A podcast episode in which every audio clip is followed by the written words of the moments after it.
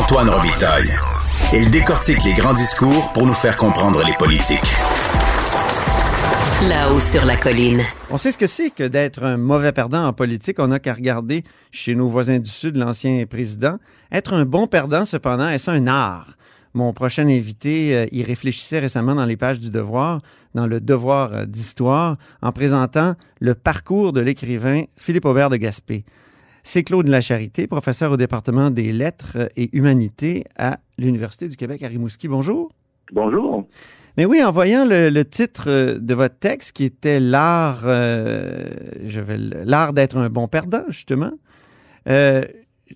je, me, je, me, je, croyais que vous alliez mettre en contraste Donald Trump et Philippe Aubert de Gaspé. Pourquoi dites-vous que l'écrivain maîtrise l'art d'être un bon perdant?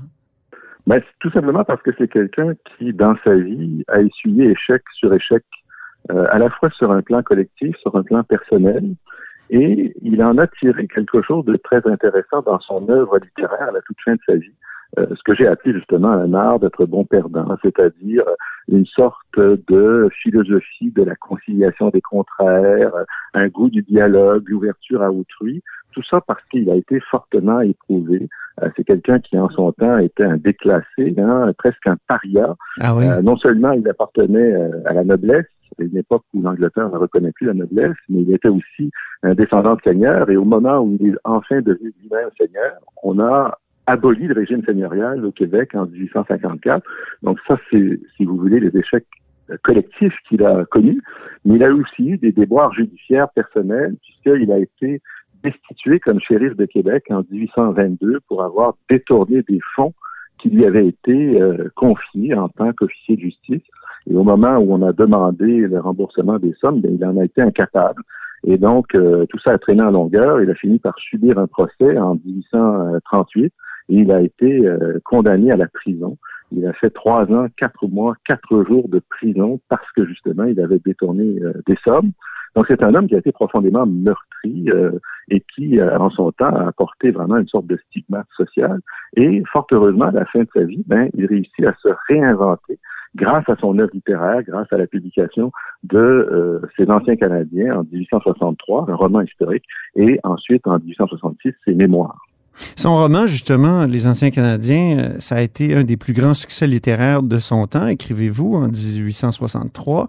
Euh, c'est relativement oublié de nos jours, c'est pas vraiment enseigné, euh, ce, livre. Pourquoi, selon vous?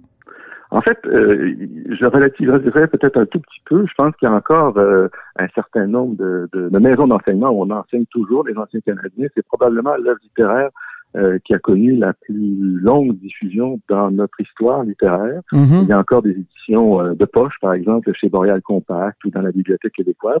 Mais c'est vrai que dans les dernières années, on sent quand même un intérêt plus grand pour la littérature contemporaine que pour euh, le passé littéraire québécois.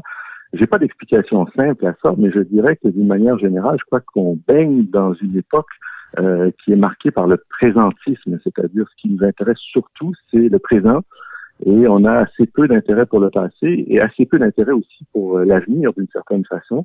Euh, et c'est vrai que le monde que met en scène Robert Gaspé, c'est un monde qui nous apparaît lointain. Hein. Il parle beaucoup du régime français, par exemple. Oui. Il parle beaucoup du régime seigneurial. Alors on dit qu'il magnifie et qu'il idéalise un peu le régime français.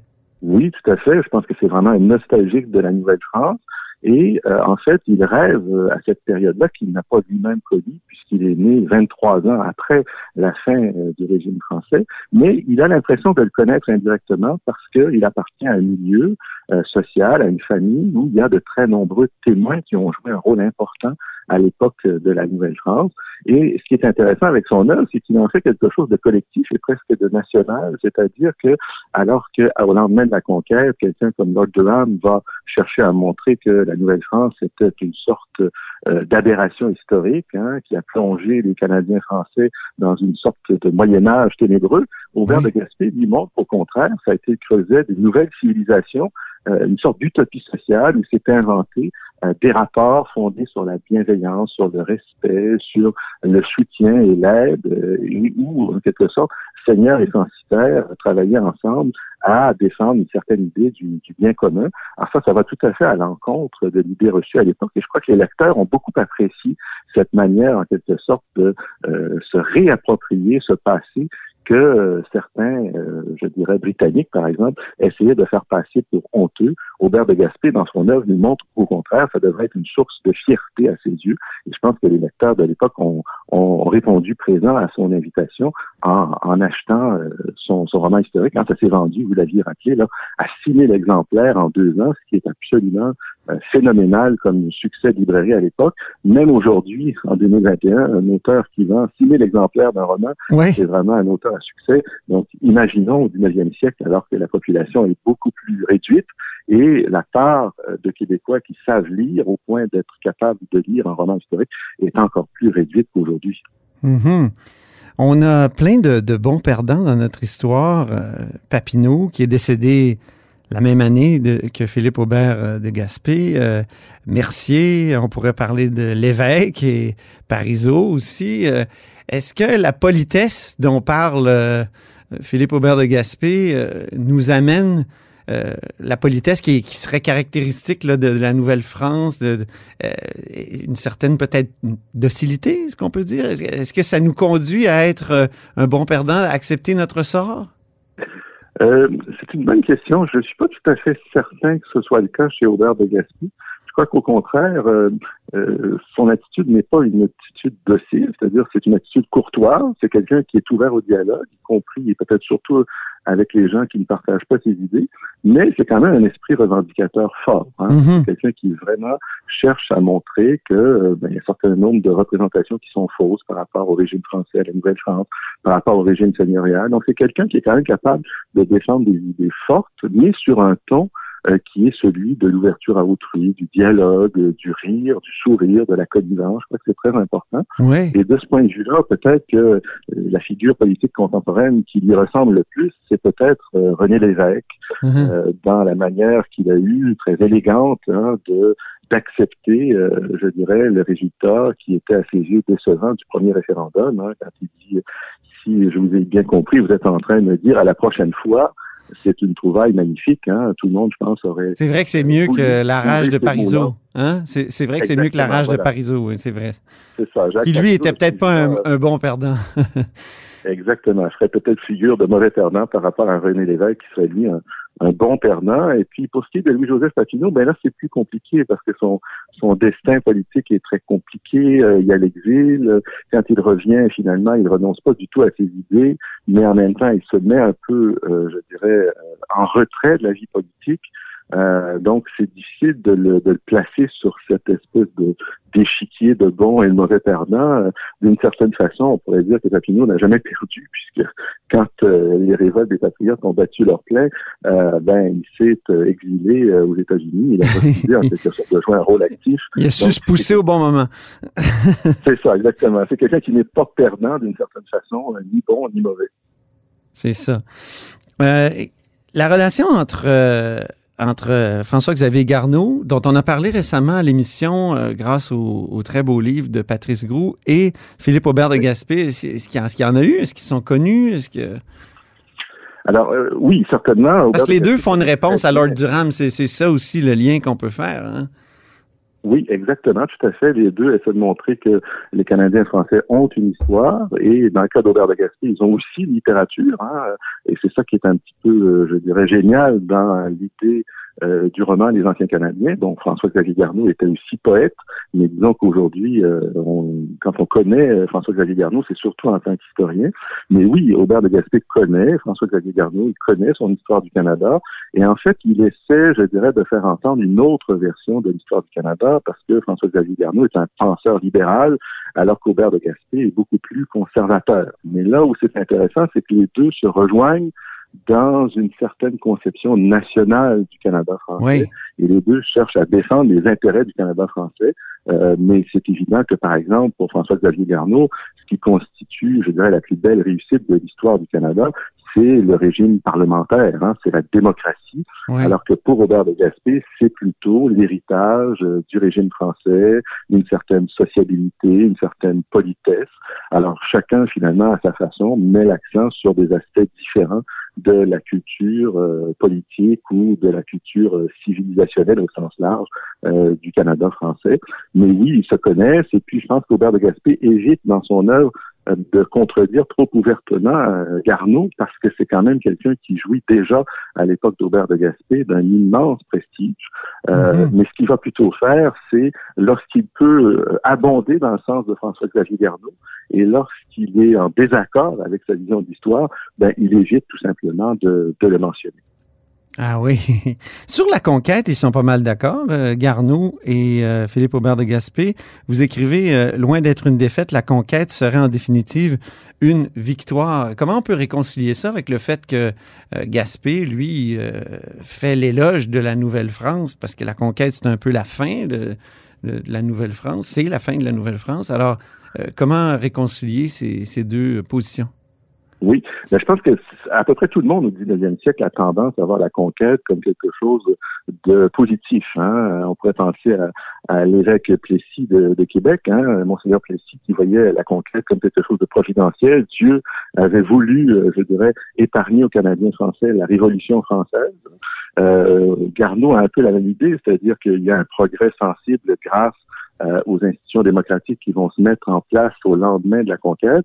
Et Aubert de Gaspé a un peu la même vision, mais pour lui, ce qui est important, c'est pas tant les institutions démocratiques ou le fait que, par exemple, l'Église catholique va pouvoir maintenir son influence, c'est plutôt le fait que le Canada français va être propulsé euh, au sein de l'Empire britannique. Hein. Donc, c'est vraiment, mhm. je dirais, une autre lecture politique et dans les anciens Canadiens, Aubert de Gaspé insiste beaucoup sur le parallèle avec les Écossais. Hein. Il dit finalement, la voie à suivre, c'est la voie écossaise qui ont, euh, je dirais, très, ces, ces, Écossais très vite compris euh, le parti qu'ils avaient à tirer de euh, leur participation au Royaume-Uni, mhm. contrairement aux Irlandais qui, eux, ne veulent pas d'association politique avec les Anglais. Ben, nous, Canadiens français, on devrait s'inspirer des Écossais et essayer de tirer le meilleur parti de notre intégration à ah l'Empire britannique. Donc, je pense que, oui, effectivement, ils se rejoignent dans l'idée qu'il y a quelque chose de positif dans la conquête, mais pas du tout pour les mêmes raisons. Euh, dans le cas d'Aubert de, Gaspé, je dirais que c'est pour des raisons essentiellement hégémoniques et impériales, tandis que pour euh, Garneau, c'est plutôt pour des raisons démocratiques, hein, mm-hmm. euh, la mise en place du parlementarisme britannique chez nous. J'imagine que vous l'enseignez, les anciens Canadiens? Tout à fait, oui, oui. Et comment, comment les jeunes accueillent cette œuvre-là? Parce que notre 19e siècle est malheureusement oublié alors qu'il est tellement riche? Oui. Exactement, oui, oui, tout à fait. Mais je pense que la plupart des étudiants qui suivent mes cours euh, ne connaissent à peu près rien du 19e siècle littéraire, à part peut-être la chasse-galerie d'Honoré Beaugrand, qui est un peu l'exception qui confirme la règle. Mais dans le cas des anciens Canadiens, en général, ils arrivent vierges de tout préjugé, ce qui est déjà une très bonne chose. Oui. Euh, c'est plus facile de, de, travailler à partir, euh, je dirais, euh, d'une euh, comment dire, d'une terre vierge qu'à partir de préjugés défavorables, par exemple. Mais beaucoup sont assez séduits, en hein, sont séduits par ce monde qui est euh, exotique à force d'être différent de celui que l'on connaît. Et je pense que cet exotisme-là joue beaucoup en faveur de la littérature québécoise euh, du 19e siècle. Et comme vous le dites très justement, c'est vraiment une époque un peu méconnue. Je pense que le discours qu'on a tenu sur la modernité avec euh, la Révolution tranquille et depuis la Révolution tranquille a eu tendance à occulter Hein, tout ce qui s'est passé au Québec avant les années 1960 et euh, tout ce qui s'est passé aussi en matière, par exemple, littéraire. Oui. C'est un siècle qui est assez fascinant, euh, qui, est, qui est très riche, contrairement à l'idée qu'on a parfois c'est pas du tout un siècle euh, monolithique où tout le monde pense la même chose. Au contraire, il y a des débats d'idées très très forts entre conservateurs et libéraux. Et euh, la même chose vaut pour la littérature. Hein. Il y a des partis pris esthétiques très forts. Certains euh, défendent le romantisme bec et ongle. D'autres, au contraire, croient que la littérature québécoise qui s'invente à l'époque devrait plutôt s'inspirer de la littérature classique et prolonger la littérature française des 17e et 18e siècles. Donc, c'est un siècle vraiment effervescent où on a vraiment des débats idée très fort et très intéressant. C'est dommage, au fond, qu'on n'enseigne pas euh, l'histoire d'avant 1960 ou presque pas, où on s'y intéresse très peu. Euh, et parce qu'au fond, c'est comme si on confirmait a posteriori euh, Durham.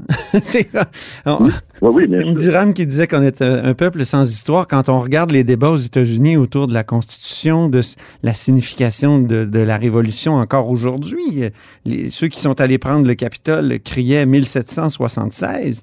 Et euh, en France, ben on, relit sans honte, me disiez-vous tout à l'heure, euh, Victor Hugo, évidemment, sans honte, parce que c'est un grand personnage. Puis, alors que nous, on, oublie nos classiques euh, comme si, euh, comme si on écoutait ou on obéissait à, Durham.